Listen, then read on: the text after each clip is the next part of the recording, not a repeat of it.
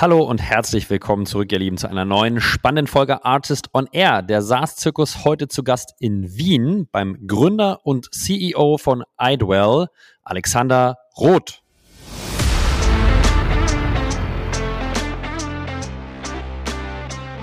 Ja, also seit Jahren haben wir schon einen Churn von unter 2%, beziehungsweise Status Quo sind wir bei 1,6% äh, per annum. Das sollte man vielleicht noch festhalten. Wollte ich gerade sagen, per annum, nicht per Monat, muss man an der Stelle genau. sagen.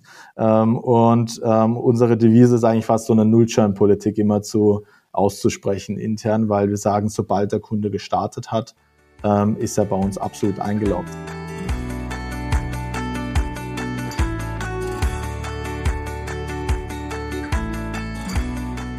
Ja, ihr Lieben, wir sprechen heute über Churn im Detail, wie man diesen vermeiden kann. Und Alex hat es geschafft, bei iDuel die Churn Rates per annum unter 2% zu drücken. Daher bin ich sehr gespannt, was er uns mitgebracht hat. Wir sprechen über die unterschiedlichen Phasen, die eine Rolle spielen, Churn präventiv und aktiv zu managen. Sprechen über Vertrieb. Was muss man da schon berücksichtigen, dass man danach auch gegen das verkaufte Versprechen delivern kann? Wie muss man ein aktives und sauberes Onboarding aufsetzen? Wer sollte da beteiligt sein? Wir sprechen über die aktive Betreuung des Kunden going forward? Welche Formate sind wichtig? Wie viele Touchpoints sollte es geben? Wie wichtig spielen, ähm, welche Rolle spielen edukative Komponenten wie die iDwell Academy? Ähm, wir sprechen über Pricing, ja. Wie sollte man Pricing und Produkt strukturieren, um langfristig gute Upsells hinzubekommen? Und dass das möglich ist, zeigt Alex, Sie schaffen es, den ACV des Kunden über drei Jahren mehr als zu verdoppeln. Wie das geht und welche weiteren Kniffe er für uns mitgebracht hat, das alles hört ihr in den nächsten 50 Minuten mit Alexander Roth und mit mir, Julius Göllner. Let's go!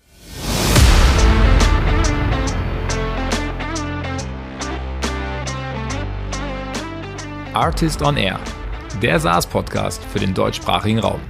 Wertvolle Tipps von erfolgreichen Gründern, Top-Investoren und führenden Industriepartnern, die euch bei der Skalierung eures Unternehmens schnell und unkompliziert weiterhelfen. Zusammengestellt von Janis Bandorski, Julius Göllner und Matthias Ernst.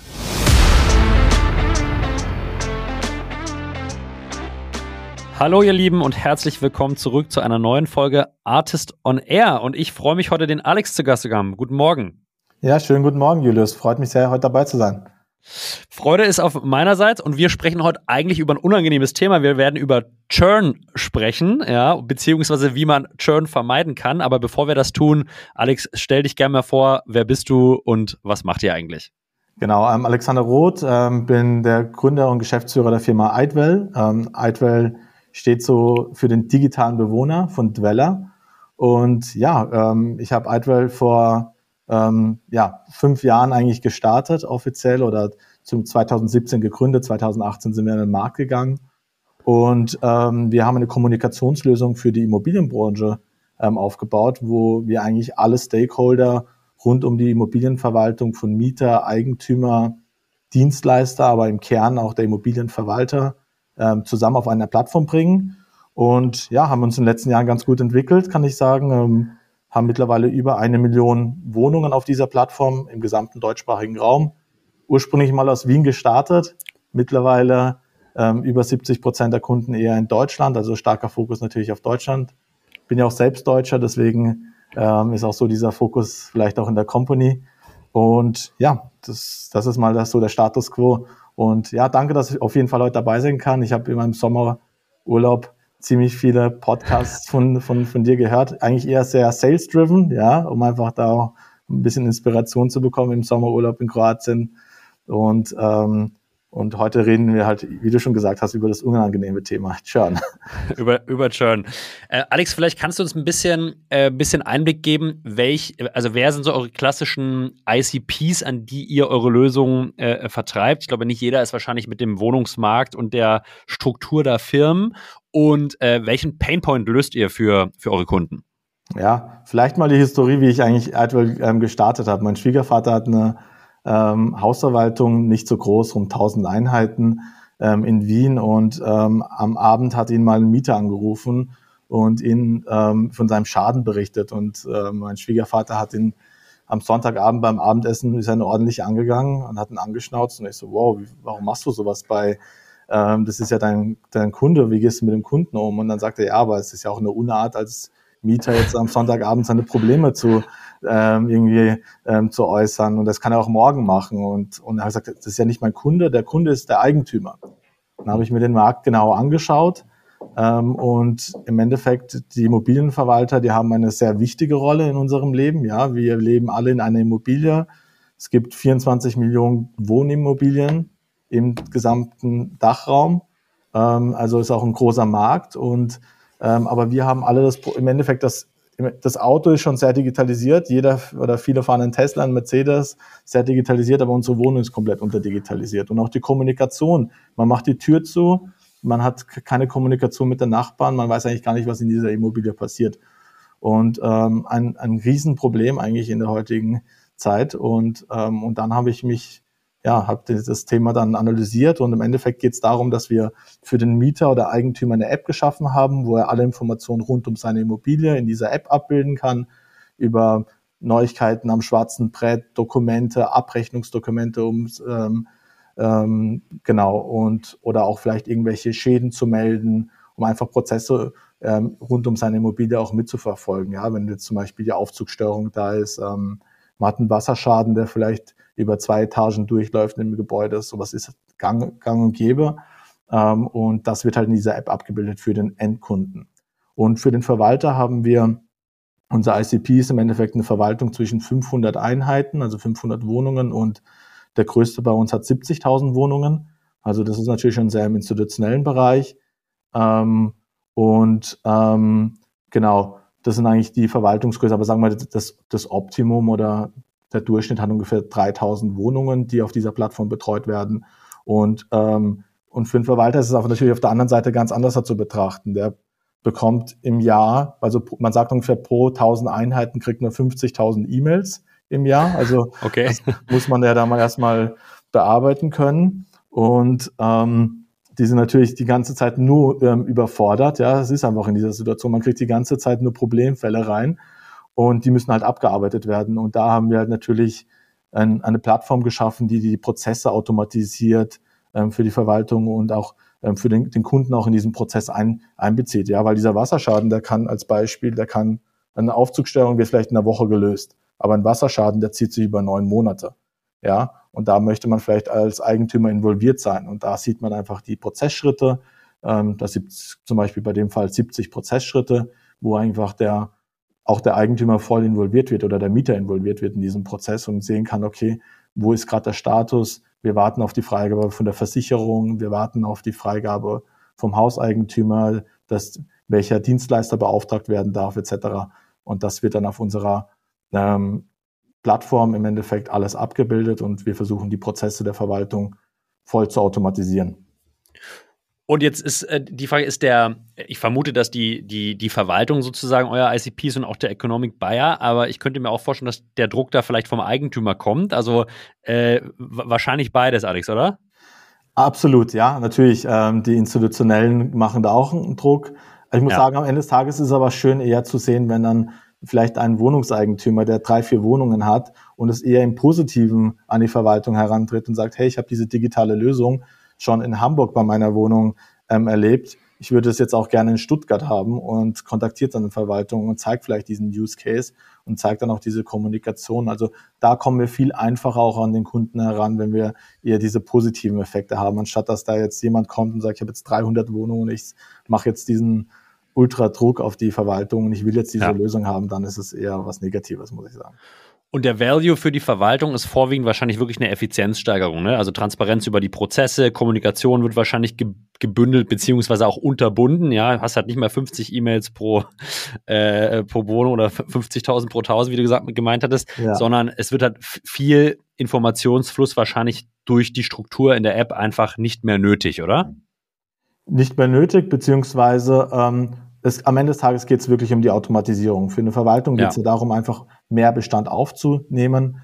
Ähm, dieses Geschäft ist auch super beständig, ja, im Fall. Also wenn man jetzt im Maklerbereich, also ähm, vielleicht jetzt gerade sich den Markt anschaut, es wird, werden viele oder wenige Immobilien gerade verkauft. Also das ist natürlich sehr von der, von der Wirtschaft abhängig und im Endeffekt eine Wohnung muss immer ähm, gemanagt werden. Man lebt immer in einer Wohnung und das ist einfach auch ein Bestandteil unserer Miete tatsächlich in der Nebenkostenabrechnung.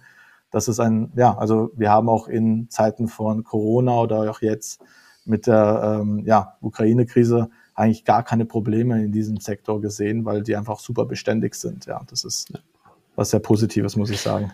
Wenn wir jetzt über Churn sprechen wollen, stellt sich natürlich äh, erstmal die Frage, warum sprechen wir über Churn, Alec? Und da wäre jetzt wahrscheinlich die Antwort, weil ihr das sehr, sehr gut im Griff habt. Ähm, hol uns doch einmal ab, wie, wie sieht denn Churn in, in Zahlen bei euch aus?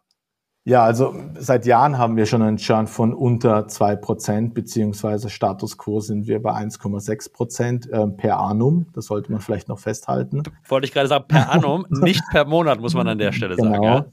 Ja? Ähm, und ähm, unsere Devise ist eigentlich fast so eine Null-Churn-Politik immer zu auszusprechen intern, weil wir sagen, sobald der Kunde gestartet hat, ähm, ist er bei uns absolut eingeloggt. Ja, es ist natürlich auch unserem Produkt oder auch ein bisschen unserem Business Case ähm, geschuldet, weil natürlich, wenn man mal seine 3.000, 5.000 Wohnungen auf dieser Plattform hat, seine Mieter, Eigentümer eingeladen hat ähm, zu dieser Plattform, äh, die Dienstleister involviert, also die gesamte Kommunikation über diese Plattform abbildet, das ist dann vielleicht so ähnlich zu betrachten. Man löscht ja auch nicht seinen E-Mail-Account von heute auf morgen. Ähm, und auch E-Mails sind ja vollwertig bei uns im System eingebunden. Somit also, man wird ja nicht seine Kommunikation zum Endkunden kappen wollen. Ähm, und wenn das dann halt mal läuft, dann ähm, ist das, sollten wir den Kunden quasi eigentlich für immer behalten. Und natürlich, da spielt auch ein bisschen in den Karten, dass es eine sehr traditionelle Branche ist, die Immobilienbranche. Ähm, und wir auch da auch natürlich gewisse Mechanismen aufgebaut haben, warum wir den Kunden nicht verlieren, ja. Ja, also da, da werden wir jetzt gleich auch tief reingehen, Alex, aber ich würde vielleicht als Struktur mal sagen, hey, also Churn fängt aus meiner Sicht ja im im Vertrieb an. Ja, also das, was ich dem, demjenigen im Vertrieb verspreche und, und nahelege und gegen das muss ich ja auch dann delivern. Das heißt, ich würde zumindest mal kurz über Vertrieb sprechen. Dann gibt es sicherlich eine Phase des Onboardings, ja, also verkauft, aber noch nicht aktiv und live. Und dann gibt es natürlich sozusagen eine, eine weiterfolgende Phase des, der Account-Betreuung und aus eurer Sicht sicherlich Expansion. Also vielleicht können wir in diese drei Phasen mal kurz reingehen. Ver Vertrieb, Verkauf, dann Onboarding und dann weiteres ähm, Management des Kunden. Vielleicht nur den ersten Teil kurz gehalten, weil über Vertrieb sprechen wir äh, hier im Podcast äh, sehr, sehr häufig. Nichtsdestotrotz vielleicht mal kurz für unsere HörerInnen zum Verständnis. Wie verkauft ihr aktuell an eure ICPs? Also was sind, was sind eure Kanäle und vielleicht wie lange ist der Sales-Zyklus? Gib uns mal ein paar Rahmenparameter äh, über, über euren Vertrieb. Ja, ähm, prinzipiell vielleicht mal in der Vergangenheit war es auch sicherlich, wir sind mit einer neuen Kategorie reingegangen. Ja, also eine klassische Verwaltung hatte früher eine Buchhaltungssoftware und wir haben jetzt auf einmal ein Kommunikationsprodukt da draufgelegt. Und es waren die ersten ein, zwei Jahre auch eine Aufklärungsarbeit am Markt. Ja, mittlerweile hat sich diese, dieses Thema sehr durchgesetzt. Ähm, und wir sind klassischerweise im Outbound Sales. Also das ist auch das, was wir auch ähm, in, intern sehr automatisiert haben und ähm, auch wirklich gut gelernt haben, wie wir den Prozess am Kunden durchziehen, auch durch so eine gewisse Ja-Sagerstraße nennen wir das intern, äh, durchführen und auch sehr präventiv auf die Fragen schon eingehen, weil irgendwann wird der Kunde auf DSGVO eine Frage stellen, da schicken wir doch gleich mal eine E-Mail raus und beantworten all seine Fragen, damit er sich das durchlesen kann, ja. Oder auch andere Themen, wie wird sich das auf seine Kunden äußern? Also er wird dann sich die Frage stellen, ja, welche Auswirkungen hat das dann auf die Mieter und die Eigentümer, die wir in den Prozess einbinden? Und diese Fragen kann man ja präventiv auch schon ähm, beantworten und ähm, den Kunden auch durch so einen Sales-Prozess durchführen. Äh, genau. Frage ich direkt mal gegen, äh, frage ich direkt mal rein, als die Ja-Sagerstraße. Da musst du mir mal noch zwei Sätze mehr bitte geben. Das klingt höchst interessant. Ja, also es, im Endeffekt, wir haben natürlich unsere SDRs, um einfach den Termin auszumachen. Ähm, und auch da werden natürlich gewisse Quoten verfolgt. Ähm, aber ähm, bei, nach dem Ersttermin, ja, da wir kennen natürlich unsere Zielgruppe perfekt. Ja, also wir müssen uns jetzt es ist normalerweise in anderen SaaS-Companies ist es eher so, dass man so einen Requirements-Call erstmal hat und erstmal hinterfragt, welche Bedürfnisse hat eigentlich diese Firma. Und wir wissen eigentlich, ähm, den Kunden sehr schnell in ein Cluster zu legen und auch an Grundlage von Mitarbeitergröße, Buchhaltungsprogramm etc. Ähm, hinterfragen wir eigentlich in zwei, drei Minuten ein paar Fragen und gehen sofort in den Pitch-Modus rein, ja, und mhm. zeigen die Software und ähm, versuchen auch ein Erlebnis zu machen. Ja, also mit, mit einer, also vor allem in Corona haben wir das dann perfektioniert mit einer tollen Kamera. Also es muss fast wie ähm, wie bei der Tagesschau gefühlt sein. Ja, also es muss einfach eine Top-Aufnahmequalität sein für den Kunden. Und dann ähm, hat er diesen, dieses Erlebnis von 45 Minuten gehabt und wird sich einfach sehr viele Gedanken drüber machen. Er wird mit Mitarbeitern reden und wir versuchen alle Fragen sehr präventiv äh, mhm. dann zu beantworten und dann den Kunden durch einen Prozess zu führen. Und natürlich, ähm, da muss man auch realistisch sein, kann ein Sales-Prozess ähm, sehr kurz sein. Also man kann auch sagen, dass eigentlich jetzt mittlerweile 10 Prozent der Neukunden im Ersttermin sogar schon unterschreiben. Aber das, ähm, das ist natürlich immer noch zu wenig, ja. ähm, ähm, aber es gibt natürlich auch Kunden, wo wir sagen, okay, wenn jetzt jemand 30, 40, 50.000 Einheiten hat, dann haben wir einen Sales-Prozess von drei bis sechs Monaten. Das ist ja, ähm, weil da müssen wir auch durch gewisse Prozesse durchkommen intern. Ähm, und ja, also ich glaube, da kann man den Kunden auch sehr, sehr gut abholen einfach eben. Und ich sag mal, man closed auch so schnell den Kunden, so gut wie der interne eigene Sales-Prozess auch aufgebaut ist, so gut er auch automatisiert ist. Ist der Sales in der Lage, ein Angebot, einen Vertrag mit dem Kunden innerhalb von 30 Sekunden selbst zu erstellen und durchzuführen? Und da muss man auch gewisse Freigaben geben etc. im Team, damit das Sales-Team auch sehr ähm, eigenständig agieren kann. Das heißt, ich höre raus, diese Ja-Sager-Straße ist einfach, ihr nehmt präventiv sehr, sehr viele Fragen schon, schon vorweg, sodass am Schluss er eigentlich nur noch mit einem Ja direkt konvertieren kann. Kann ich das so interpretieren oder äh, habe ich das falsch verstanden, Alex? So ist es, ja. Also, wie äußert sich das auf deine Kunden? Er wird, ähm, wenn wir, wir haben meistens mit den Geschäftsführern ähm, die Meetings, die werden aber ihre Mitarbeiter einbeziehen wer, ähm, wollen. Dann machen wir so ein eigentlich ein relativ standardisiertes Video, aber dann bauen wir noch ein paar Logos mit ein in dieses Video ähm, und sagen, das ist ein individuelles Video, zeig bitte dieses Video gleich deinen Prokuristen etc. im Team, Teamleitern, damit die auch schon abgeholt sind, damit wir uns auch einen Folgetermin mit den Mitarbeitern ersparen können. Das ist ja auch für uns eine gewisse Effizienz. Und das ist halt diese Ja-Sagerstraße, wo man sagen kann, gewisse. Okay. Würdest du sagen, eigentlich sozusagen, ihr oversellt eure Value Proposition, ihr äh, verkauft die total, total realistisch oder ähm, vielleicht auch nur einen begrenzten Teil eurer, eurer Value Proposition. Hintergrund meiner Frage, alles, was danach kommt, müsst ihr ja sozusagen gegen das, was ihr verkauft habt, auch delivern. Ja. Äh, und da gibt es jetzt sicherlich den amerikanischen Approach, der sehr, sehr salesy ist und sehr viel, okay, we can do everything.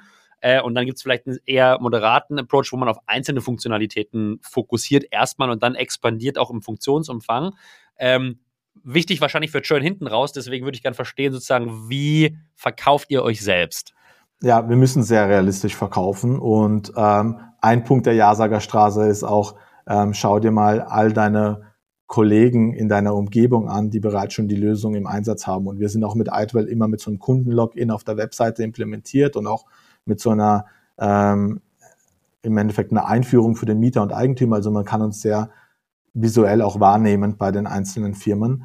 Und da sagen wir einfach, hier sind vier, fünf Referenzen in deiner Umgebung, ruf bitte dort direkt an. Und das machen die dann auch, ja. Und die rufen dann vielleicht nicht bei der Geschäftsführung dort an, sondern rufen dort wie ein Mieter an, einfach an der Rezeption und fragen, ja, habt ihr Eidwell in Einsatz und wie gefällt es eigentlich in der täglichen Arbeit? Und das, da müssen wir halt schon aufpassen, weil wenn wir dann zu salesy sind, dann würde genau das dagegen sprechen, weil es wird natürlich Referenzcalls durchgeführt. Ja. ja. Was würdest du sagen, hat in dieser ersten Phase, dieser Vertriebsphase noch Einfluss auf Churn äh, später im, im Prozess? Also gibt es so ein paar Sachen, wo du sagst, hey, da achten wir schon im Betrieb, beso Vertrieb besonders drauf, weil das fällt uns sonst irgendwann auf die Füße? Ähm, Im Endeffekt auch das Produkt vielleicht nicht zu teuer zu verkaufen, ja, auch Raum mhm. für MRI-Expansion mitzugeben, ja, ähm, muss man auch klar sagen, ja, weil auch natürlich dann später auch das Kundensupport-Team dann auch davon profitiert, ja auch den Kunden ähm, weiter durchzuführen. Ja, das ist, glaube ich, ganz wesentlich und nicht zu teuer ähm, mit dem Produkt reinzugehen. Das heißt, das ist schon eine strategische Komponente, die ihr auch seht, die Einfluss auf Churn hat, dass man erstmal sozusagen mit einem moderaten Preispaket reingeht und vielleicht Funktionsumfang und dann wirklich mit dem Kunden expandiert, weil natürlich sozusagen die Value Perception und Erwartungshaltung auf Kunden auch ein bisschen, auf Kundenseite dann erstmal ein bisschen niedriger ist, wenn ich jetzt 1000 anstelle von direkt 10.000 Euro zahle. Ja, also das ist das ist schon auch ein Teil der, der Strategie, Alex. Absolut, ja. Und ja. Ähm, vor allem der, der Kunde hat ja auch am Anfang auch eine, eine gewisse Hemmung, wenn er auf einmal diese Experience, diese Customer Experience mal durchgeht, dann merkt er einfach, es funktioniert alles, ja. Und davor hat er eine relativ große Distanz noch zu diesem Produkt und denkt, was erwartet mich überhaupt? Wie, wie viele Kunden äh, kann ich überhaupt da in dem Produkt einbeziehen? Wie viel Effizienz habe ich intern durch das Produkt? Und wenn er dann auf einmal diese Customer Experience mal durchführt, dann ist natürlich ähm, die Expansion eines Kunden einfach vielleicht um das ähm, doppelt und dreifache gegeben. Ja, können wir auch gerne nochmal später ein bisschen über die Kohorten sprechen, ähm, was, was eigentlich da an Potenzial ist und wie man den Kunden expandieren kann. Wie sich so eine Kohorte entwickelt. Ähm, vielleicht einmal kurz zwischengefragt Pricing, Alex. Wie preist ihr aktuell die Lösung? Also wie funktioniert dann Expansion auf der, auf der Preisdimension? Ähm, naja, es gibt im Endeffekt Basispakete, so quasi ähm, pro Bestandseinheit, ähm, sagen mhm. wir, ähm, die, die wir ähm, positionieren und ähm, klassischerweise ähm, gibt es dann einfach gewisse Tiers, ja, so wie man das ähm, nach gewissen Preispaketen hat, was wir aber schon auch positiv eher ähm, auch vor drei Jahren dann umgestellt haben. Ähm, wir hatten mal ursprünglich Implementationskosten zu Beginn unserer Zeit. Das war ähm, für ein SaaS-Company sehr unüblich, aber in der Immobilienbranche sehr ähm, gewünscht, beziehungsweise ähm, man kann ja auch mal offen hier drüber sprechen. Es gibt ja auch Förderungen, wo gewisse Requirements sind, um ähm, gewisse Revenues ganz früh schon in der Company zu haben und man kriegt tolle Förderungen, ähm, aber man muss halt gewisse Umsatzgrenzen überschreiten. Deswegen haben wir auch ganz früh äh, und wir haben ja auch ein riesen Value mit den ähm, bei den ersten, also vor allem ein Commitment, was man auch reinbringt in so einen Kunden. Und erst wenn man eine gewisse Anzahl an Kunden hat, kann man sich dieses Commitment dann auf die anderen Kunden auslagern. Aber es dauert ja immer eine gewisse Zeit, bis der Kunde profitabel für eine Firma ist. Das muss man auch klar sagen. Und Tier bedeutet sozusagen eine Anzahl an zu managenden Wohneinheiten oder genau. habt ihr Okay, alles klar. Und ähm, was wir aber da gemacht haben, dann später, und das ist auch dem natürlich unseren eigenen Kostenstrukturen geschuldet, beziehungsweise ähm, einfach auch gewisse Integrationen, Möglichkeiten, Erweiterungen des Produktes. Also wir haben dann im Endeffekt von dieser Bestandseinheitsbasis ganz viele weitere Produkte integriert, wie zum Beispiel auch eine so eine Word-Integration, die E-Mail-Integration und dann verrechnen wir auch gewiss pro Mitarbeiter-Account, pro ähm, Usage im Endeffekt und im Ende, am Ende des Tages haben wir jetzt in der Company über 80 Produkte schon mhm. Von ur ursprünglich mal dreien, ähm, weil einfach das Produkt einfach in der Vielfalt extrem stark gewachsen ist. Ja, das heißt sozusagen die zweite Dimension neben Wohneinheiten ist dann äh, Funktionsumfang, ja, also weitere Produkte und dann, wie du sagst, wahrscheinlich auch noch in den Produkten Usage, also multidimensionale Pr Pricing-Matrix, die aber natürlich extrem viel Raum lässt für Expansion. Kohorten kommen wir wahrscheinlich später mal zu. Ich würde jetzt mal auf Phase 2 gehen, alles nämlich Onboarding. Ja, wir sagen, Vertrag ist unterzeichnet, ähm, SDA hat übergeben an AI, AI hat wahrscheinlich das Closing gemacht. Jetzt geht's ins Onboarding. Erste, erste Frage, wer macht, wer sollte das Onboarding machen? Äh, da, damit das Onboarding richtig glatt und äh, Churn-präventiv funktioniert? Genau, also ähm, wesentlich ist, dass wir natürlich einen Kickoff durchführen. Das ist eine Übergabe vor dem Kunden vom Sales in den Kundensupport, mhm. ähm, wo nochmal alle Punkte in 20 Minuten festgehalten werden in diesem Kickoff-Termin. Ähm, das sind alle dabei, vermute ich, oder? Also der, der, der AI, der äh, Success Manager und der Kunde, oder? Korrekt. Ja. Okay. Ähm, also alle, die im Sales, also in, diesem gesamten, in der Customer Journey oder im, in der Sales Journey eigentlich involviert waren, ja, müssen dabei sein, ähm, damit diese Übergabe perfekt auch funktioniert. Die Erwartungshaltung wird nochmal klar definiert. Ähm, und, und dann ist es aber schon so, dass wir sagen, okay, der Kunde startet ab offiziell ab morgen, aber mhm. wir übernehmen ab diesem Kickoff-Termin 95 Prozent der Arbeit für den Kunden. Das ist okay. aus, ähm, in diesem Onboarding, weil wir wissen, der Kunde bleibt ja uns für immer erhalten, aber wir müssen jetzt die ersten ungefähr zwei bis vier Wochen ist das ungefähr, dieser Zeitraum, müssen wir jetzt alles auf die Straße für ihn bekommen. Ja, und ähm, da müssen wir seine Stammdaten in das System bekommen, das machen wir über Integrationspartner.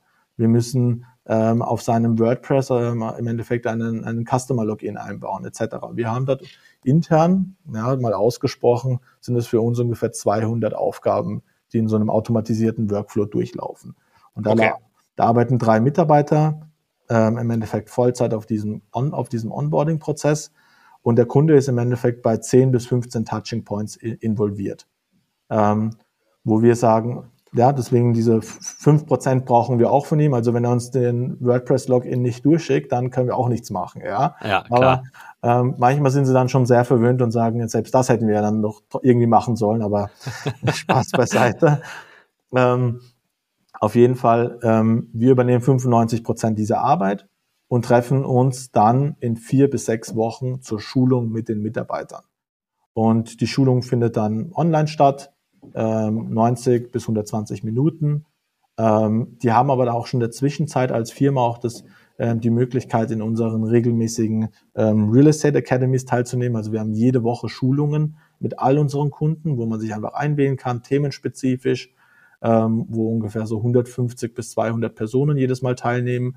Ähm, damit, damit sie einfach schon in, diesen, in dieser Eidwell-Welt schon involviert sind. Ähm, da, also das ist ja ein total spannender Punkt, finde ich, Alex, weil das ist natürlich mit extremen Kosten verbunden. Ja? Also wenn ich jetzt mal überlege, dass da drei Leute von euch sozusagen bei jedem Kunden 200 Tasks durcharbeiten, ist es ja, ist es ja eine sehr, sehr bewusste Entscheidung von euch, da sehr viel Zeit, Geld und Aufwand und FTE-Kapazität zu investieren.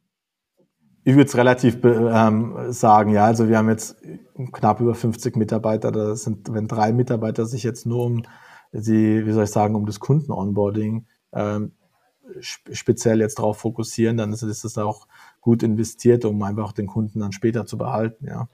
Absolut. Also ich wollte da jetzt gar nicht auch, auch pro, pro, provozieren, sondern ich wollte eher sozusagen ähm, darauf hinweisen, dass es ja schon ein sehr, sehr starkes Commitment von euch ist, ja. Das ja sozusagen, in, in den USA würde man wahrscheinlich so von Managed Service sprechen, ja. Also der Kunde bucht euer Produkt, der will eigentlich so den Value erfahren und ihr macht eigentlich nahezu alles am Anfang, dass er wirklich den Value direkt bekommt, ohne dass er sich da erstmal durch komplexe Onboardings, Datenintegration und weitere Sachen durchkämpfen muss, sondern eigentlich kriegt ihr das, ich nenne es jetzt mal schlüsselfertig von euch, ähm, ja, nahezu schlüsselfertig und, und, und geht dadurch natürlich direkt in die, in die Value Perception rein, oder?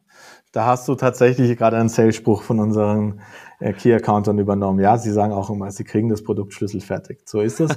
und, ähm, und wir wissen ja alles über den Markt. Im Wesentlichen, wir geben sogar die ganzen Prozesse, die in der Immobilien oder alle Geschäftsfälle, die in der Verwaltung abgebildet werden, die ähm, tragen wir in dem System schon ähm, ein und wir clustern den Kunden und wissen, okay, ähm, wenn der Kunde jetzt mehr ähm, den Fokus auf Mietverwaltung oder ähm, Wohnungseigentümergemeinschaften hat, dann benötigt er andere Prozesse im System und die hinterlegen wir auch. Die verrechnen wir auch, auch in einem, auch wiederum ist ein eigenes Produkt. Da kann man auch nach gewissen Levels das auch steuern, was für ähm, wie, welche Prozessberatung man von uns in Anspruch nehmen möchte. Aber im mhm. Endeffekt, wir haben von über eine Million Einheiten so viel am Markt gelernt, dass wir sagen können, wir sind in Anführungszeichen stärker als viele Berater, die es am Markt sind, ja, oder die es auch dann gibt, ähm, die natürlich auch manchmal in diesen Projekten involviert sind, um es dann auch noch stärker zu individualisieren für den Kunden. Da nehmen wir uns auch gerne raus. Aber wie du schon sagst, wir wollen das Produkt schlüsselfertig übergeben. Jetzt äh, sind wir wahrscheinlich beide mal ehrlich, Alex, das habt ihr sicherlich nicht von Tag eins an so gemacht, ja? Das heißt, ich vermute mal, ihr habt da auch viel gelernt äh, on the way. Ähm, wie messt ihr denn sozusagen oder habt ihr Zufriedenheit des Kunden in diesem Onboarding-Prozess gemessen oder wie habt ihr gemerkt, okay, das ist noch nicht ausreichend, das ist noch nicht gut, ja, hier müssen wir mehr machen. Warum habt ihr euch entschieden, so umfangreich in diesem Onboarding zu helfen? Äh, hol uns mal vielleicht ab so zu, zu, zu eurer Journey und wie ihr auch sozusagen iterative Lernprozesse da gemacht habt und, und äh, sozusagen zu, zu, zum heutigen Status quo gekommen seid. Ja klar, also die, die Journey hat ja alles tatsächlich vor 2020, vor Corona gestartet. Also da hatten wir, da war ich selbst in diesem Prozess involviert, da habe ich selbst auch alles lernen dürfen, ja, und das muss im Endeffekt, beziehungsweise ähm, unsere Leiterin des Kundensupports, die Frau Matzenberger, die das quasi alles führt bei uns intern, ähm, hat, war auch sehr nah am Kunden dran. Und dann auf einmal hat sich die Welt gedreht und wir mussten online ähm, diesen Prozess ähm, streamen. Ja, und, ähm, und dann haben wir natürlich von einer kleinen persönlichen Skala das auf einmal jetzt hochskalieren können, ja, jetzt auf weit über 500 Kunden. Und, ähm, und das ist dann natürlich auf ähm, ja, einfach ein Learning, wie kann man das hochskalieren, ja, und wie kann man das an, an das Team weitergeben, diese Information, ähm, wie wir das dann, und natürlich ist es immer, wir hören nicht auf zu lernen, ja, also ja. Äh, wir haben auch so ein, vielleicht auch so eine Anekdote. Also wir sagen immer, unsere Kunden sind auch Jäger und Sammler, ja, und ähm, ähm, bei uns, ähm, wenn sie gewisse Milestones erreichen, dann gibt's Geschenkekörbe aus Wien, ja, also dann gibt's eine Sachertorte, dann gibt's und, und so weiter und, und dann ähm, letzte Woche hat auch mal ein Kunde um 18.30 Uhr angerufen ähm, und bei uns im Büro hat nochmal am Abend eine Frage gehabt. Ich war natürlich noch im Büro und habe es abgehoben. Ähm, und dann die zweite Frage ist, wo bleibt mein Geschenkekorb? ähm, er hat seinen Milestone erreicht. Er ist so, ja, aber erst seit gestern. Also wir brauchen jetzt auch ein paar Tage, bis es per Post zugesendet wird. Und, und das muss man auch, diese Entwicklung mit dem Kunden muss man dann halt natürlich auch nehmen. Ja. Ich, ich, ich frage dennoch noch mal eine Ebene tiefer hier, Alex. Also wie, wie messt ihr Zufriedenheit oder ähm, vielleicht auch Aktivierung des Kunden in diesem Onboarding? Also checkt ihr regelmäßig mit dem ein, fragt ihr den, hey, seid ihr happy mit dem bisherigen Prozess? Also der, der ist noch nicht fully onboarded, ja, er ist noch in diesem Prozess. Wie, wie, wie bekommt ihr Feedback von dem? Wie merkt ihr, dass ihr etwas gut macht, beziehungsweise nicht gut macht? Naja, im Endeffekt die Usage unserer Plattform, ja. Ähm, ja. Weil die Mitarbeiter müssen ja mit dem System arbeiten. Ähm, Im Endeffekt, wir transformieren sie von ihrem Gmail oder Outlook in das iTrail-System, wo die auch einmal die im Endeffekt auch sehr automatisiert ihre Textvorlagen, ihre Kommunikation mit dem Kunden auf unsere Plattform transformieren. Also wir sehen ja klar die Usage. Ähm, das sind für uns die, die Kernindikatoren, wie zufrieden ist oder wie intensiv ist auch dann die Nutzung. Mhm. Ähm, und ähm, das ist klar, natürlich haben wir gewisse NPS-Scores, wo man einfach natürlich gewisse Fragen stellt zum Kunden. Aber am Ende des Tages, um dann vielleicht auch einen Schritt weiter zu gehen, ähm, wir haben unsere Customer Care Calls und wir, unser Anspruch ist es wirklich mit jedem Kunden einmal pro Monat ähm, gesprochen zu haben. Ja? ja. Und also wir haben dann auch eine interne so eine Automatisierung ähm, am Laufen, wenn wir in dem Monat kein, ähm, wenn der Kunde nicht bei uns mal angerufen hat, dann blinkt das ungefähr bei 150, 200 Kunden, bringt, blinkt es dann immer auf, dass wir jetzt in dem Monat noch einen Call mit dem Kunden machen müssen, ähm, um einfach mal kurz den Status abzufragen. Ja, weil das Schlimmste ist eigentlich im, vor allem in der, in der Customer Relations, wenn auf einmal ganz unter, unerwartet irgendein Thema aufploppt, wo man sagt, okay, das hätten wir ganz präventiv eigentlich lösen können. Und ähm, es tut sich irgendwas auf, dem, auf der Kundenseite, ähm, wo wir sagen, okay, das hätten, da hätten wir dagegen agieren können. Das heißt, wir gehen jetzt eigentlich in diese Phase 3, Alex. Ne? Wir Phase 2, Onboarding, Ramp-up haben, haben wir durch. Ich habe, glaube ich, verstanden, es ist extrem wichtig, da dem Kunden möglichst viel Arbeit abzunehmen, möglichst viel Reibung aus dem Prozess rauszunehmen und die Schlüsselfertigkeit, wie wir sie genannt haben, sicherzustellen. Und jetzt sind wir eigentlich in der Account-Betreuung, also Phase 3, der Kunde ist geonboardet, er, ihr habt es übergeben, er nutzt es zumindest in einem gewissen Umfang erstmal selber, ne? also er hat ja. sozusagen eine begrenzte Funktionalität, mit der er startet. Ähm, und da sagst du, okay, ihr checkt mit jedem dieser Kunden einmal im Monat ein. Das finde ich sehr spannend. Vielleicht kurz zwischengefragt, Organisationsstruktur. Wer macht das eigentlich? Also gibt es sozusagen eine weitere Übergabe von demjenigen, der das Onboarding gemacht hat, zu einem Customer Success Manager klassischerweise? Oder wie ist es erstmal dann im weiteren Prozess für Phase 3 orchestriert? Genau, also da gibt es auch eine Untergliederung ähm, wiederum, also vom Onboarding Manager, das die Übergabe an den Customer Success, beziehungsweise bei ähm, gewissen Kunden, also von der Kundengröße auch ein bisschen abhängig. Ja, ja also sie sagen, ab zehn Mitarbeiter gibt es dann diese Übergabe. Bei den kleineren Kunden kann man das dann noch mitführen, äh, beziehungsweise können das dann auch mehrere Personen im Team dann einfach abdecken. Und die Komplexität steigt natürlich bei gewissen Key Accounts auch bei uns. Ähm, wenn die dann über 10.000 Wohnungen haben, dann sind natürlich, dann gibt es auch direkte Ansprechpartner und ähm, auch natürlich, wir haben auch intern alleine fünf zertifizierte Immobilientreuhänder, also das ist eine staatlich geprüfte ähm, Zertifizierung, die unsere Mitarbeiter auch führen, die auch dann ein gewisses Level auch an ähm, Kundenbetreuung auch äh, wahrnehmen können. Würdest du sagen, jetzt haben wir, haben wir ja schon viele Übergabepunkte beim Kunden, ja? Der SDA hat den Erstkontakt, dann kommt der AI, dann übernimmt jemand das Onboarding und hinten raus gibt es jetzt nochmal einen Customer Success Manager. Wäre ja jetzt meine Hypothese, das ist ja schon, klingt ja erstmal schon nach einem Treiber von Churn, ja? Also jetzt viermal, dreimal Übergabe, huiuiui, äh, da, da kann ja viel Information auch verloren gehen, beziehungsweise auch vielleicht persönliche Relationship verloren gehen. Wie denkst du darüber nach? Ja, wir haben auch ein gutes CRM-System. Ja, wir verwenden ja auch Idwell intern. Ja, das ist ja ähm, somit, ähm, wir leben unser Produkt und ähm, tracken natürlich alle Informationen von unseren Kunden auch selbst. Ähm, und das, was wir an unsere Kunden ja verkaufen, dass sie die Kommunikation mit ihren Kunden optimieren sollten, sollten auch wir ähm, einigermaßen im Griff haben. Ja, und das ist, ähm, ja, dafür leben wir. Und ähm, ich glaube, das ist aber kein Thema, dass wir sind ja auch eine, wir haben auch eine gewisse Größe, die wir auch darstellen als Unternehmen und auch, da muss der Kunde auch eine gewisse Erwartungshaltung auch mitnehmen, dass er weiß, okay, ähm, er wird jetzt nicht ähm, jeden Tag mit dem CEO vielleicht sprechen können. Vielleicht mit dem einen oder anderen habe ich schon mal die Hände geschüttelt, das ist klar. Ähm, beziehungsweise ähm, versuche ich trotzdem auch manchmal in gewisse Themen mal tiefer reinzugehen, aber prinzipiell sollte der Kunde auch eine gewisse Erwartungshaltung haben. Und wir ähm, schon ganz früh, auch in diesem Sales-Prozess, zeigen wir auf, wie dieser Prozess in den nächsten Monaten ausschauen wird. Ja, wir okay. haben ja wir haben ja im Sales-Prozess schon auch diese Customer Journey schon gegeben. Ja, und auch ein Punkt der Ja-Sagerstraße war auch die Vorstellung des Kundensupports, ähm, wo eine E-Mail an den Kunden versendet wird und wo nochmal ganz genau dieser Prozess dargestellt wird. Ja, und darauf kann man sich dann auch immer beziehen.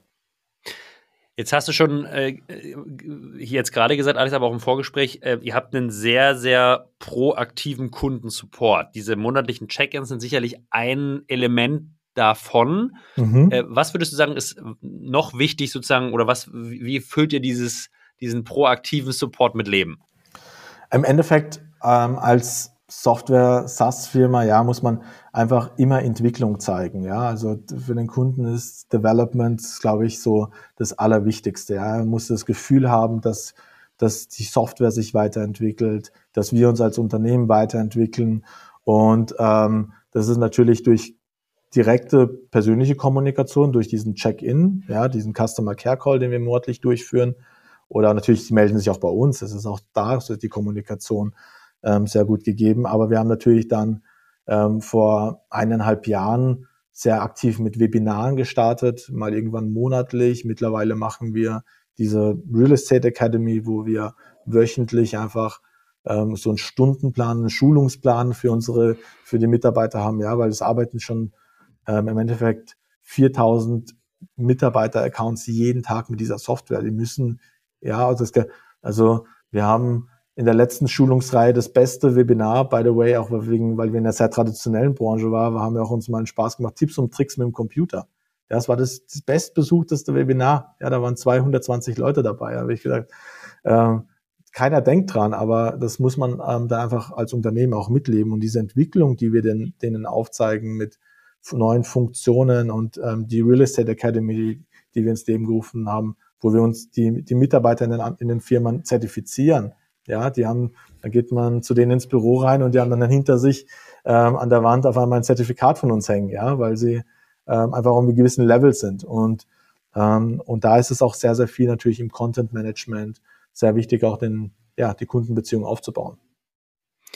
Finde ich einen sehr, sehr spannenden Punkt, dass ihr sozusagen Education der, nicht nur des Economic Buyers, sondern auch der User da sehr, sehr proaktiv gestaltet, weil wahrscheinlich je mehr Usage, je mehr Verständnis der User für euer Produkt, auch desto weniger Churn ist hier sicherlich die Hypothese, oder?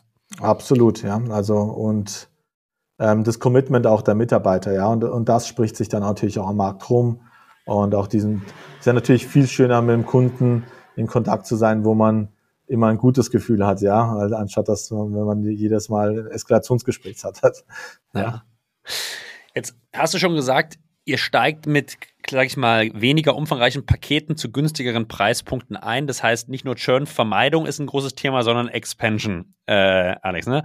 Hol uns doch mal ab, vielleicht in Zahlen, was bedeutet das bei euch und, und, und wie macht ihr das proaktiv? Also der Kunde startet jetzt, was passiert da wirklich? Wie, wie geht ihr intern damit um? Wie, ja, wie setzt ihr das auf?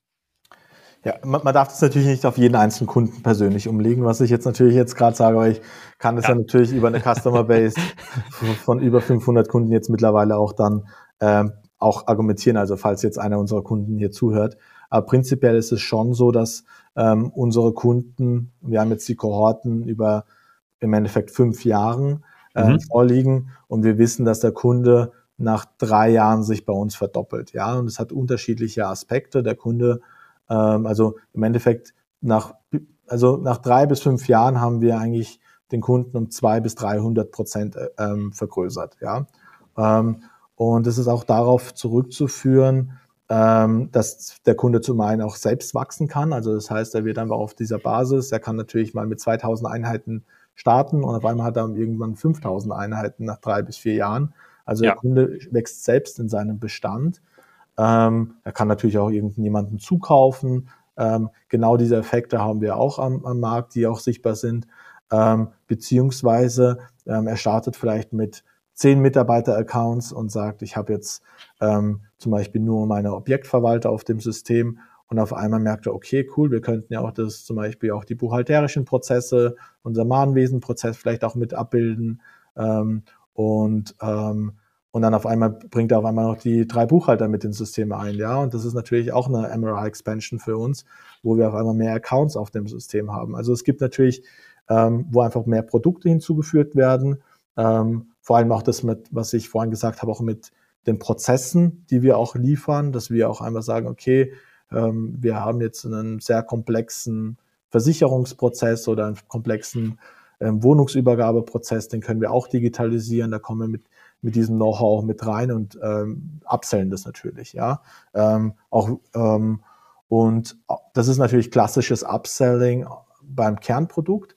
Ähm, und was wir ähm, insbesondere jetzt dieses Jahr stark in den Fokus gerückt haben, ist im Endeffekt ähm, ein horizontales ähm, Vertriebsnetz, wo wir jetzt auch stark in die Dienstleister reingehen, also wo wir auch zum Beispiel den, die Zusammenarbeit mit den Hausreinigungsfirmen ähm, stark ausarbeiten, ja, mhm. wo wir auch zum Beispiel mit großen Dienstleistungsfirmen im, im Bereich ähm, der, äh, von Installateuren, ja, zum Beispiel, wo wir direkte Schnittstellen zu diesen Partnern anbieten und wir partizipieren dann zum Beispiel und, und ähm, an dem Umsatz von den Dienstleistern, weil wir den Prozess mit den Dienstleistern voll automatisieren können. Ja, also das heißt, wir können hier ähm, gewisse weitere Service Layers dazusetzen. Also wir ganz bewusst gehen wir nicht in alle Kategorien rein, sondern wir sagen, Thema eins ist jetzt mal Hausreinigung, Thema zwei sind die ganzen Wasserschäden, die, von denen fast, ja, man einmal im Leben immer betroffen sein wird. Ähm, auch, also, also auch persönlich ähm, irgendwann, ja. Ähm, und dass wir genau diese Kategorien, diese Layers dann auch automatisieren und ähm, im Endeffekt unsere vom Kernprodukt einer Softwarelösung auch direkt auch die Stakeholder mit in das Boot holen und auch da auch Umsatzpotenzial dazu gewinnen. Und ähm, jetzt haben wir auch ein so ein Finance-Modul hinzugefügt, wo, gewisse Rechnungsprozesse, ähm, mhm. Rechnungsautomatisierung rein, ähm, abgebildet werden, damit man zum Beispiel weiß, okay, als Beispiel, dieser Wasserschaden macht er jetzt 5000 Euro aus oder 50.000 Euro, ja, und dass einfach ähm, hier auch dieser Prozess digital abgebildet wird, weil wenn man klassischerweise in eine Immobilienfirma reingeht, dann sieht man sehr viele Aktenordner und ja. mittlerweile sind dann die Mitarbeiter auch nicht mehr im Büro, sondern wollen auch von zu Hause arbeiten. Ähm, und diese Prozesse auch im Finanz, also Financial Workflows, ähm, bilden wir auch ab. Und das ist eine eigene Produktsparte bei uns, die dann den Kunden quasi auch sofort verdoppelt. Ja, das. Jetzt bin ich, jetzt spiele ich mal den Advocatus Diabolis, äh, jetzt bin ich bei euch Customer Success Manager, ja, äh, neu im Unternehmen, habe jetzt meine ersten Kunden, die ich betreue und jetzt kommst du in mein Büro und sagst ja, Julius, wir sind ja hier die eierlegende Wollmilchsau, wir haben ja 120 weitere Produkte, verkauf die bitte mal, ja. Ähm, ich kann mir vorstellen, dass natürlich sozusagen bei der Vielzahl an Use Cases, die ihr mittlerweile lösen könnt, Alex, ja. das auch gar nicht so einfach für das Team ist, ja. Also sowohl für das Team selbst, aber auch natürlich beim Kunden zu priorisieren, was sind denn jetzt die nächsten Value Pools, die man vielleicht angehen kann. Wie bekommt ihr bei diesem großen Angebot an Lösungen, was ihr habt, wie, wie bekommt er da Struktur rein und auch eine Priorisierung für, mhm. für Expansion? Ja, also ähm, unsere aktuelle klare Devise ist es, dass Upselling aus dem Kundensupport geht und ähm, mhm. im Endeffekt horizontale weitere Produkte wieder zurück in den Vertrieb zurückgehen. Ja, und die, die auch vielleicht auf diesen Bereich dann sehr speziell sich dann fokussieren. In den Servicebereich, da gibt es jetzt mittlerweile eine eigene Abteilung von fünf Leuten, die sich nur um die Dienstleister kümmern. Ähm, und genau, das, das ist dann auch die, also natürlich wiederum eine Weitergabe. Ja, es sind wieder mehr Leute involviert, was du vorhin hinterfragt hast. Ähm, aber nehmen wir vielleicht mal sozusagen diese, das, diesen Service-Dienstleistung oder neue Services raus. Also jetzt nehmen wir mal wirklich das Kernprodukt in der, in, in, in, als SaaS und äh, ihr hast einen guten CSM, der checkt mit dem Kunden regelmäßig ein.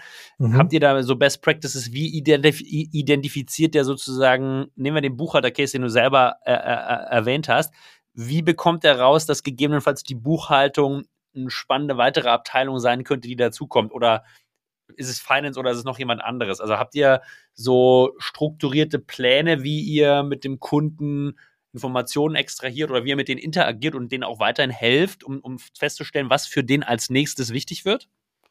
Ja, gute, gute Idee, die du einbringst, aber da sind wir jetzt noch sehr zurückhaltend. Also wir ja. pushen jetzt nicht auf den Kunden und sagen, jetzt ähm, beziehen auch diese Abteilung ein. Also dafür ähm, hätten wir, da hätten wir wahrscheinlich noch mehr zu tun. Aber ja, das könnte natürlich ein Potenzial in der Zukunft sein, wo wir sagen, okay, es gibt diesen Best Practice Beispiel und wir würden ähm, wollen jetzt noch die und die Prozesse automatisieren und dieses Modul noch mitverkaufen, aber das ähm, auf diesem Level, ähm, da sind wir noch eher so, dass wir eigentlich merken, okay, der Kunde bekommt das irgendwo mit, auch vielleicht mhm. ähm, über unsere Real Estate Academy und sieht einfach, ähm, da zeigen wir auch manchmal von ähm, anderen Kunden ähm, das System live, ja, also mhm. weil es ist eine geschlossene Umgebung, wo 200 Leute einfach da sitzen, aber es ist einfach eine Live-Umgebung ähm, und von Bestandskunden und dann sehen sie, oh, der macht das so und so, das hätte ich vielleicht auch gerne und dann kommt eher dieser die Nachfrage vom Kunden eher.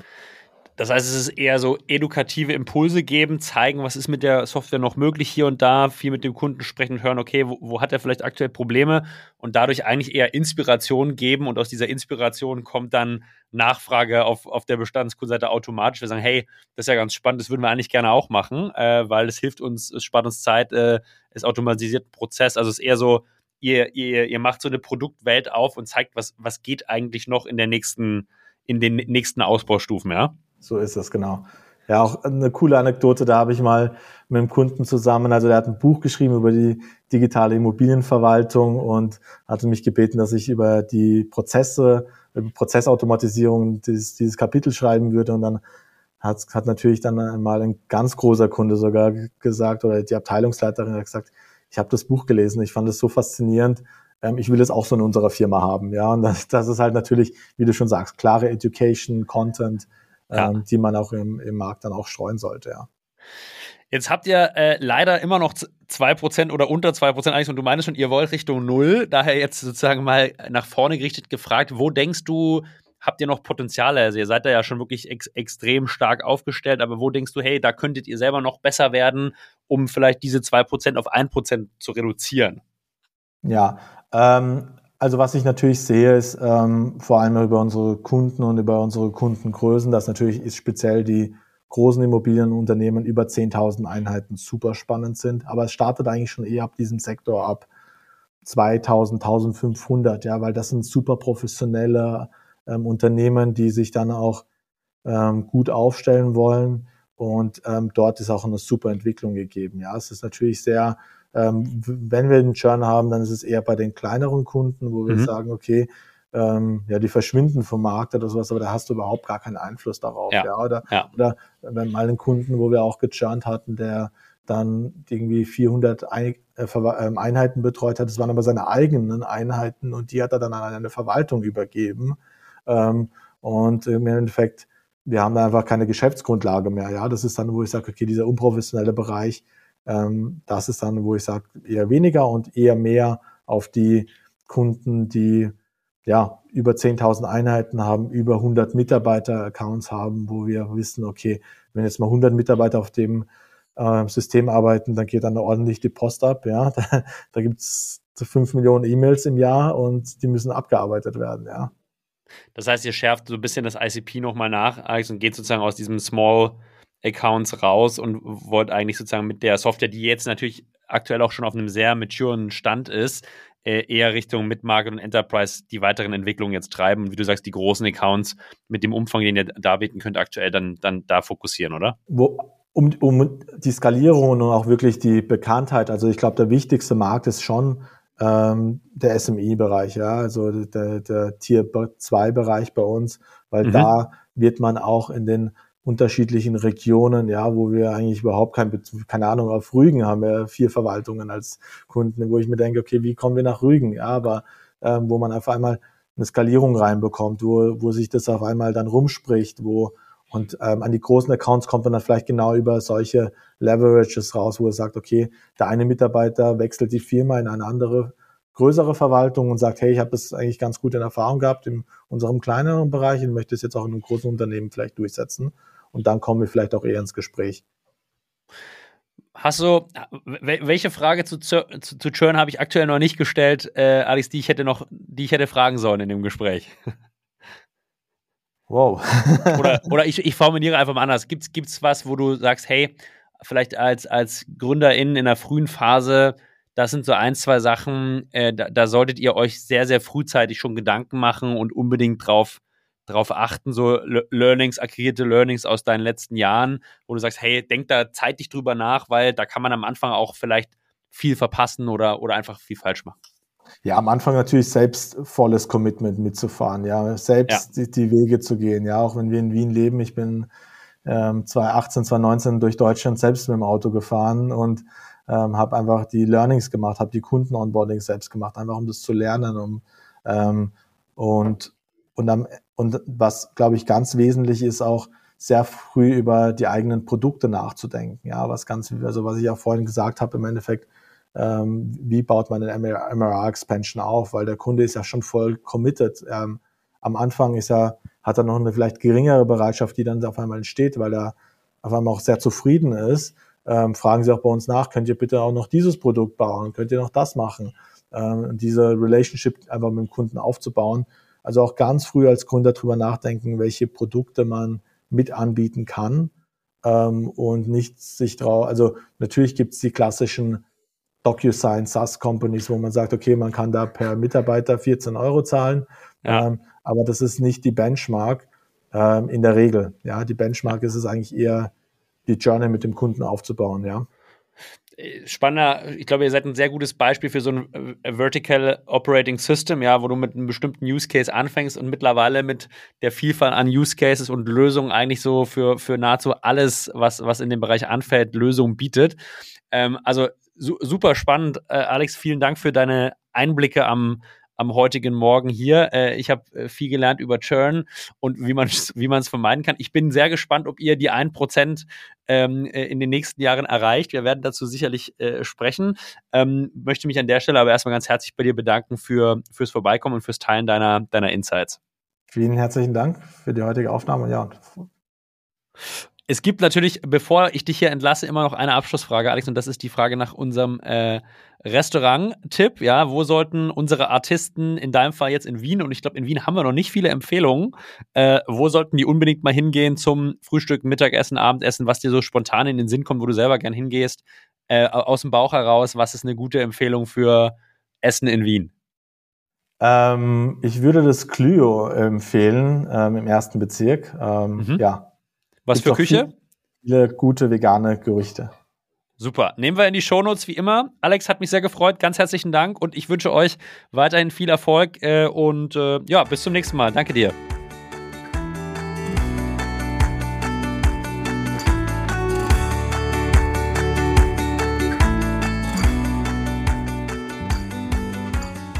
Ja, ihr Lieben, das war's für diese Woche mit Alexander Roth und mit mir, Julius Göllner. An dieser Stelle ein herzliches Dankeschön an Alex für das Teilen seiner Insights. Aber besonders möchte ich mich bedanken bei allen Mitwirkenden dieser grandiosen Berlin SaaS Week letzte Woche und dem Artist Summit im Besonderen. Ein Riesendanke zuallererst natürlich an das Artist Team was ihr da weggerockt habt, war wirklich beeindruckend und äh, ja, kann man nichts anderes zu sagen. Ich möchte mich bedanken bei unseren Partnern, die uns unterstützt haben, diesen Summit zu ermöglichen, aber auch an, zu allen Partnern, die Side-Events in der Berlin SaaS Week gemacht haben. Das Feedback war wirklich grandios. Es gab, glaube ich, kaum ein Event, wo nichts los war. Es war überall überbucht und voll. Ich freue mich jetzt schon auf Version 2 im nächsten Jahr und äh, viele, viele spannende Veranstaltungen in 2024 und möchte mich natürlich bedanken bei unseren Speakern, die sich extrem viel viel Zeit genommen haben und Mühe, ihre Präsentationen vorzubereiten, neben dem aktuellen Tagesgeschäft und da wirklich top-notch Content zu liefern. Äh, wir hatten eine grandiose Zeit. Wir sind am Freitagmorgen um sechs müde ins Bett gefallen, müde aber happy und freuen uns jetzt schon wie Bolle auf nächstes Jahr. Daher danke an euch alle, die da waren. Äh, wir hoffen, ihr hattet Spaß. Wir hoffen, ihr habt viel gelernt. Wir hoffen, ihr hattet eine grandiose Zeit in Berlin und freuen uns schon jetzt, äh, euch alle wiederzusehen. Bis dahin und äh, ja, jetzt erstmal wird ausgeruht der Julius. Ciao, ciao.